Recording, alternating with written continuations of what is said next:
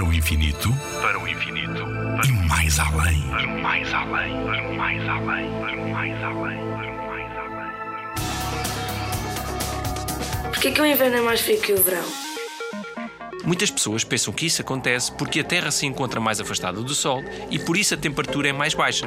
Já no verão, pensam as tais pessoas, a Terra encontrar-se-ia mais perto do Sol e assim a temperatura seria maior.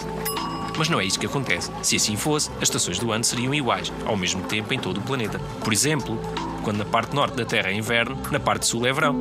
E cerca de seis meses depois, as estações trocam, verão no hemisfério norte e inverno no hemisfério sul.